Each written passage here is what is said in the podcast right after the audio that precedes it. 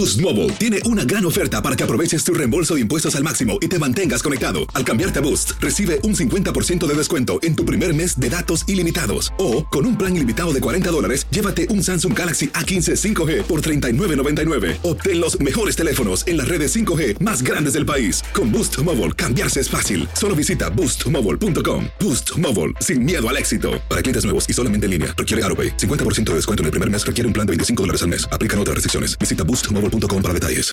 Aloha mamá. Sorry por responder hasta ahora. Estuve toda la tarde con mi unidad arreglando un helicóptero Black Hawk. Hawái es increíble. Luego te cuento más. Te quiero. Be All You Can Be, visitando goarmy.com diagonal español. Hacer tequila, Don Julio, es como escribir una carta de amor a México. Beber tequila, Don Julio, es como declarar ese amor al mundo entero. Don Julio es el tequila de lujo original, hecho con la misma pasión que recorre las raíces de nuestro país. Porque si no es por amor, ¿para qué? Consume responsablemente. Don Julio Tequila, 40% alcohol por volumen, 2020. Importado por Diageo Americas, New York, New York. Bienvenidos al podcast de Noticiero Univisión Edición Nocturna. Aquí escucharás todas las noticias que necesitas saber para estar informado de los hechos más importantes día con día. Buenas noches, es martes 7 de noviembre y estas son las noticias más importantes del día. Gobiernos locales toman el pulso a los votantes estadounidenses a un año de las elecciones presidenciales. Algunos estados eligen congresistas y gobernadores, otros votan sobre el polémico tema del aborto, dando indicios de las tendencias políticas. Con un solo propósito en mente y la ayuda de una retroexcavadora, unos ladrones destrozaron un local con un trabajador adentro. Le decimos que querían robar. Los 401k de miles de estadounidenses estarían en peligro debido a la crisis económica que enfrenta el país. Le decimos para qué estarían utilizando este dinero. Y si tiene un billete de dos dólares, guárdelo muy bien porque podría cambiarlo por miles de dólares. Entérese qué debe hacer. Comienza la edición nocturna. Este es Noticiero Univisión Edición Nocturna con León Krause y Maite Interiano. Muy buenas noches. A esta hora, miles de estadounidenses de varias regiones del país celebran victorias o lamentan derrotas también en elecciones locales y estatales. Así es, León. Los electores votaron por cargos políticos, propuestas sobre derecho al aborto y la legalización de la marihuana, entre muchos otros temas. Estas elecciones llegan exactamente a un año de las elecciones presidenciales. En estados como Kentucky y Ohio, el día favoreció al Partido Demócrata. Guillermo González tiene más. Las contiendas más importantes se concentraron en los votantes de Mississippi, Kentucky, Virginia y Ohio. En Ohio fue aprobado el derecho constitucional al aborto y al uso de la marihuana para fines recreativos. Para este analista, los resultados de Ohio son muy importantes el derecho al aborto ya no es garantizado federalmente. Todos los estados están viendo cómo se va a maniobrar dentro de un lado o del otro, ¿verdad? Este, y, eso es lo que, no hay duda, todos están con, eh, muy atentos a Ohio, que por lo demás es muy tradicional en la política de Estados Unidos siempre decir, como va Ohio, va el resto del país, porque es un estado como muy parecido al país entero. El gobernador demócrata de Kentucky, Andy Beshear, ganó la reelección a su contrincante, el ex fiscal estatal republicano Daniel Cameron. En Mississippi, el gobernador republicano Tate Reeves se impuso ante su rival demócrata Brandon Presley, asegurando su segundo periodo. Y en Virginia se jugó la renovación del Senado y la Cámara estatales. Allí se cumplió uno de los debates más reñidos por el control del Senado, actualmente en manos de los demócratas, en unas elecciones que podrían ser clave para el futuro de ambos partidos en 2024. Bueno, y para muchos de los analistas, la mayor importancia de las elecciones de este 7 de noviembre radica precisamente en que podrían ser un anticipo de la tendencia de los votantes para la gran contienda electoral de 2024. Maite, regreso contigo. Gracias, Guillermo.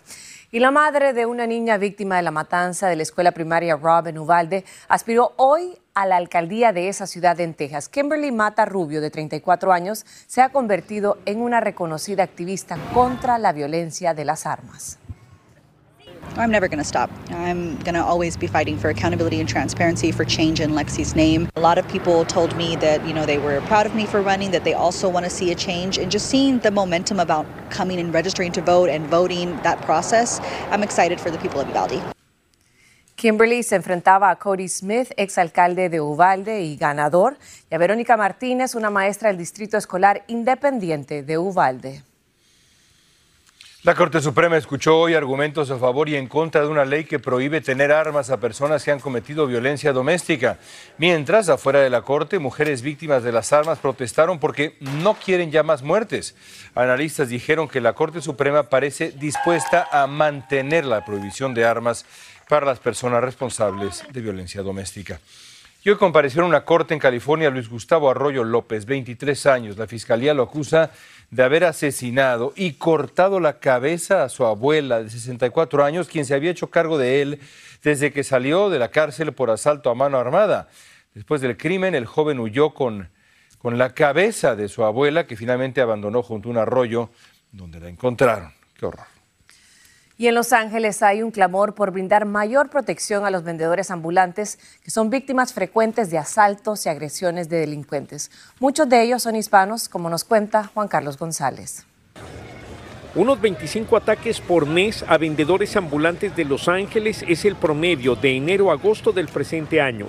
Pero según este activista, los números podrían ser aún más elevados. Y es más, la mayoría de, de crimen que pasa contra vendedores ambulantes no son reportados. Este es el más reciente ataque del que se tiene conocimiento. El señor Juan Díaz, de 65 años de edad, fue apuñalado cuando vendía flores.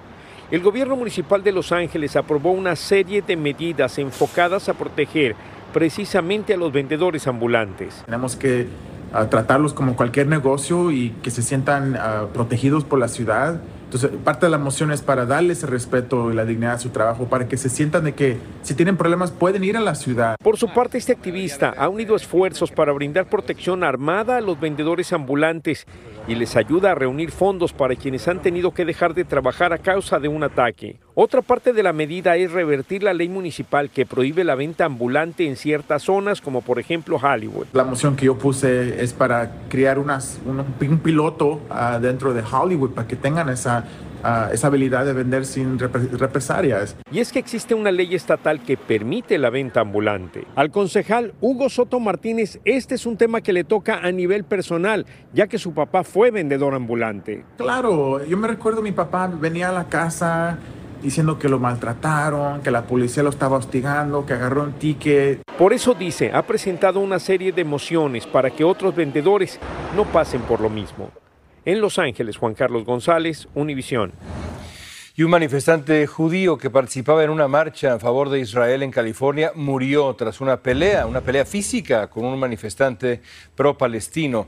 Reportes indican que este hombre que vemos ahí, de 69 años, cayó de espaldas al piso, se golpeó la cabeza contra el pavimento, sufriendo heridas que resultaron mortales. La policía dijo que investiga el incidente y que no descarta la posibilidad de que haya sido un crimen de odio. Yo dejé parqueado mi carro ahí, salí corriendo y ya había Paul caído allí, donde están las muestras de sangre seca. Las autoridades dijeron que el sospechoso no ha sido arrestado, está libre, solo fue identificado como un hombre de 50 años que cooperó con la policía. Hoy se cumple un mes del ataque de Hamas a Israel y desde ese momento el conflicto no ha dado tregua. Según reportes del ministro de Salud palestino en Ramallah, ya son más de 10.000 muertos en Gaza, incluyendo más de 4.000 niños. Las fuerzas de defensa de Israel reportan más de 1.400 muertos del lado israelí y 241 secuestrados por Hamas. La guerra en Medio Oriente también ha dejado 37 periodistas muertos, según datos del Comité para la Protección de los Periodistas. Vilma Tarazona nos tiene lo último de este conflicto. El ejército de Israel reveló estas imágenes y dijo que sus fuerzas terrestres están luchando ahora en las profundidades de la ciudad de Gaza. Aseguran que están avanzando hacia el cuartel general del grupo terrorista Hamas. Israel dice que destruyó estos túneles del grupo terrorista. A su vez, jamás hizo públicas estas imágenes que no se han verificado independientemente de sus enfrentamientos con el ejército de Israel. Las imágenes grabadas por las cámaras corporales de los terroristas los mostró disparando intensamente desde una vivienda. Se observaron edificios en llamas. Los civiles palestinos dicen que no hay ningún lugar seguro a dónde ir. Este padre sacó de entre los escombros a su hija malherida. Naciones Unidas sostiene que Gaza se ha convertido en un cementerio de niños. A un mes de iniciado el conflicto, jamás solo ha liberado cinco rehenes de los 240 que secuestró. Thomas Hunt dice que su vida ha sido una montaña rusa de emociones. Así reaccionó en su momento cuando le dijeron que su pequeña hija había muerto en la incursión de Hamas. Aseguró que lo prefería a que estuviera secuestrada. Ahora el ejército israelí dijo que muy posiblemente su hija está viva en manos de Hamas. Contó que Emily cumplirá en los próximos días nueve años. no birthday cake, no party, no friends. Just be petrified in a tunnel under Gaza. That's her birthday. El primer ministro de Israel, Benjamín Netanyahu, aseguró que el grupo terrorista jamás será eliminado y añadió que cuando eso suceda, Israel estará a cargo de la seguridad de la franja de Gaza por tiempo indefinido. Leon Mighty, regreso con ustedes. Gracias, Vilma. Estás escuchando la edición nocturna de Noticiero Univisión.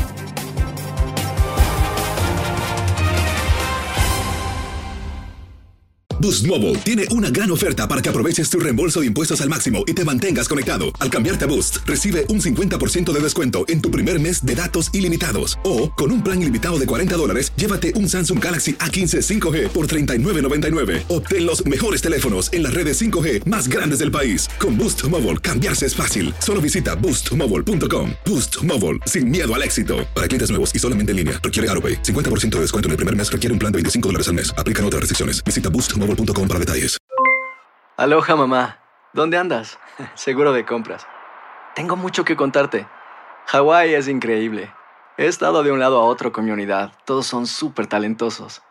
Ya reparamos otro helicóptero Blackhawk y oficialmente formamos nuestro equipo de fútbol. Para la próxima te cuento cómo voy con el surf y me cuentas qué te pareció el podcast que te compartí, ¿ok? Te quiero mucho. Be All You Can Be, visitando goarmy.com diagonal español. Hacer tequila, Don Julio, es como escribir una carta de amor a México. Beber tequila, Don Julio, es como declarar ese amor al mundo entero. Don Julio es el tequila de lujo original, hecho con la misma pasión que recorre las raíces de nuestro país. Porque si no es por amor, ¿para qué? Consume responsablemente. Don Julio Tequila, 40% alcohol por volumen, 2020. Importado por Diageo Americas, New York, New York. Continuamos con el podcast de la edición nocturna de Noticiero Univisión. Arturo Saldívar, quien fue presidente de la Suprema Corte de México entre 2019 y 2022, renunció hoy como ministro de ese tribunal. En la red social X dijo que ya presentó su carta de dimisión al presidente López Obrador. La renuncia ha sido polémica porque minutos después Saldívar publicó una fotografía con la candidata presidencial del partido Morena, Claudia Sheinbaum. Y el presidente de México, Andrés Manuel López Obrador, asistió a una reunión en Acapulco. Acudió allí después de múltiples críticas que califican de muy lenta la respuesta del gobierno mexicano a la tragedia dejada por el huracán Otis. López Obrador criticó a sus rivales políticos por decir que él nunca ha estado en el Acapulco cuando insiste en que ya es la tercera vez que va. Y precisamente en Acapulco el gobierno de México está usando un programa de mapa satelital para determinar cuáles fueron las zonas más dañadas por el huracán Otis y determinar la cantidad de personas damnificadas en todas esas áreas. Ahí León. está, con esta tecnología se puede concluir cuántas viviendas resultaron destruidas o dañadas en el huracán. Desde la Ciudad de México, Gaby Tlaseca nos muestra estos reveladores mapas y los detalles. La tragedia en Acapulco es tan impactante tras el paso del huracán Otis que puede ser vista desde el espacio. La pérdida se dibuja en los mapas generados por el programa de mapeo satelital Copérnicus de la Unión Europea. En rojo lo totalmente destruido, en naranja lo dañado y en azul lo que ha sido devorado por el agua. Primero, determinar las zonas de mayor afectación. Segundo, eh, poder cuantificar cuántas personas se encuentran en esas zonas de mayor afectación y poder eh, generar estrategias de atención focalizadas o con mayor precisión. Gracias a la tecnología se da una interpretación rápida de lo ocurrido. A tan solo 24 horas del paso devastador del huracán, Copérnicus ya cuantificaba desde el espacio casi 3.220 edificaciones destruidas o dañadas y cientos de kilómetros de vialidades afectadas entre puentes, vías principales y caminos la tecnología ha venido a revolucionar la forma en la cual interpretamos la información, en cual los cuerpos de respuesta eh, de México y de, muchos países eh, se allegan información de manera rápida, de manera pronta. El mapeo mostró desde las primeras horas que las zonas altas del puerto de Acapulco eran las más afectadas. Nosotros vivimos más arriba, en Cerro, una colonia llamada La Picuda, y para allá no ha llegado este, ningún, este, ningún apoyo. Las imágenes satelitales no mienten y muestran la realidad tangible que supera a las autoridades. La ONU, por su parte, también mostró desde el espacio el antes y el después de algunas áreas de Acapulco. Grandes cantidades de datos globales procedentes de satélite proporcionan a las autoridades información para dar una respuesta más rápida y oportuna. Sin embargo, y a pesar de contar con esta información, las autoridades han focalizado la ayuda sobre todo en la zona turística. En la Ciudad de México, Gaby Tlaseca, Univisión. Gracias, Gaby. Impresionante, impresionante. Bueno. Un número cada vez mayor de estadounidenses recurre a sus fondos de jubilación para ayudar a pagar las facturas. Según un reporte de Bank of America, durante el primer trimestre de este año hubo un incremento de un 27%, es decir, 18 mil personas, poco más, sacaron dinero en efectivo de su plan de jubilación 401k. Ese es el nivel más alto que se tenga registro. El promedio de dinero retirado es de 5 mil dólares. Las causas por las cuales la gente ha tenido que comenzar a sacar dinero son las siguientes la elevada inflación, el aumento del costo de la vida y por supuesto también las deudas en tarjetas de crédito, la necesidad de pagarlas. El informe además revela que las generaciones Z y la millennial han aumentado en este último año sus aportaciones para su plan de jubilación. Así las cosas. Gracias, León. Y una encuesta confirma que el mayor deseo de la mayoría de trabajadores del país dice que tres de cuatro trabajadores prefieren una semana laboral de cuatro días a razón de 10 horas diarias. El sondeo de Gallup y la Universidad Bentley revela también que el 77% de los 3.200 encuestados piensa que sería ideal tener días libres pagados por salud mental. Menos días, más horas. Interesante. Bueno, una cirugía experimental realizada por médicos europeos surge como esperanza alentadora para pacientes de Parkinson. Se trata de implantes en la espina dorsal que controlan el movimiento y que han dado resultados en pacientes que no podían caminar. Fabiola Galindo explica más detalles de este experimento que es prometedor. Marc Gautier ha vivido con Parkinson desde hace 30 años y hoy, gracias a un implante de médula espinal, vuelve a caminar normalmente. El hombre que vive en Francia fue diagnosticado a los 36 años de edad y dejó de trabajar como arquitecto hace tres años, ya que sus funciones motoras empeoraron tanto que sufría de cinco a seis caídas diarias. Pero dos años después de recibir una neuroprótesis que manipula su médula espinal y con 62 años de edad, ya puede caminar varias millas. My role was to implant electrodes over the spinal cord responsible for locomotion. So those are the last six centimeters of the spinal cord, and I applied electrodes on the top of the spinal cord that are linked to a neurostimulator located under the skin in the region of the abdomen. Médicos franceses y suizos trabajaron en el implante experimental. Después de varios meses de rehabilitación apoyada por la estimulación, Mark recobró la habilidad de caminar solo y afuera. No tiene las caídas de antes y puede caminar derecho, dijo uno de los médicos a cargo.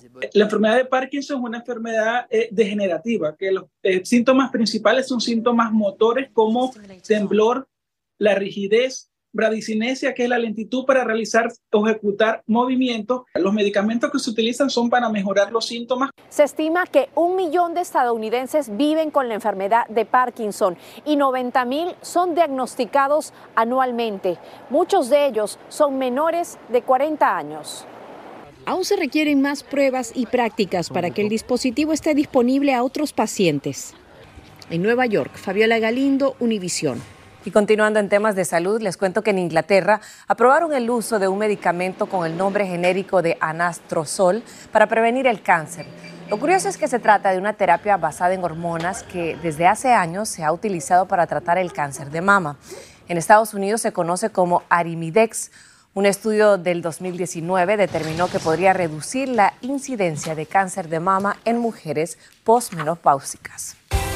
Continuamos con el podcast de la edición nocturna de Noticiero Univisión. La policía del Capitolio arrestó a un hombre con un rifle cerca de los edificios de oficinas del Senado en Washington, D.C. Un agente lo neutralizó disparándole por la espalda con una pistola eléctrica. Los investigadores lo identificaron como Amir Levon Merrill, de 21 años, residente de Atlanta, Georgia, quien fue sometido a un examen psiquiátrico. Y lo que menos le importaba a unos delincuentes era llamar la atención cuando intentaron robar dinero de un cajero automático en Oakland, California. Estrellaron, bueno, pues nada más una retroexcavadora contra una puerta de cristal blindada. Ahí va la retroexcavadora, qué locura. Destrozaron la máquina ATM, pero cuando trataron de remolcarla en una camioneta, la cadena que llevaron les quedó corta a estos genios. Las sirenas de la policía se acercaban al área, no tuvieron más remedio que huir con las manos vacías. Bueno. Les cuento lo siguiente, un niño de Tampa en la Florida llamó al número de emergencias 911 sin avisarle a su mamá. La policía llegó a la vivienda y la madre abrió la puerta sin saber qué ocurría. Entonces le preguntó a su hijo si él había llamado a la policía. El niño respondió que sí porque quería abrazar al oficial. Después le explicaron la importancia de llamar al 911 y el niño, pues después de recibir su abrazo, pidió disculpas. Abrazo de emergencia. Continuamos con el podcast de la edición nocturna de Noticiero Univisión. La suerte paseaba por Las Vegas y se detuvo en el casino del Hotel Excalibur para hacer repentinamente rica a una mujer que jugaba en una tragamoneda. La afortunada se llevó más de 12 millones de dólares después de acertar un juego en una máquina llamada The Megabox. Es el cuarto premio millonario que se pagó en Las Vegas en lo que va del año. Los Megabox. Los Megabucks. Bueno, pero si usted tiene un billete de dos dólares, no se preocupe, que quizás se puede convertir en millonario o tener más dinero. Le cuento por qué. Porque un billete de dos dólares puede valer miles. El billete del 2003, con un número de serie muy bajo, se subastó recientemente por 2.000 2.400 dólares y después se revendió por 4.000. Los billetes de dos, dol- de dos dólares con sello rojo se venden por 2.500 dólares, sello azul o marrón, cientos de dólares. Busque usted ahí en Ay, el préstame archivo. la tuya. No traigo nada. Nada. No traigo nada. Gracias por escucharnos. Si te gustó este episodio, síguenos en Euforia, compártelo con otros, públicalo en redes sociales y déjanos una reseña.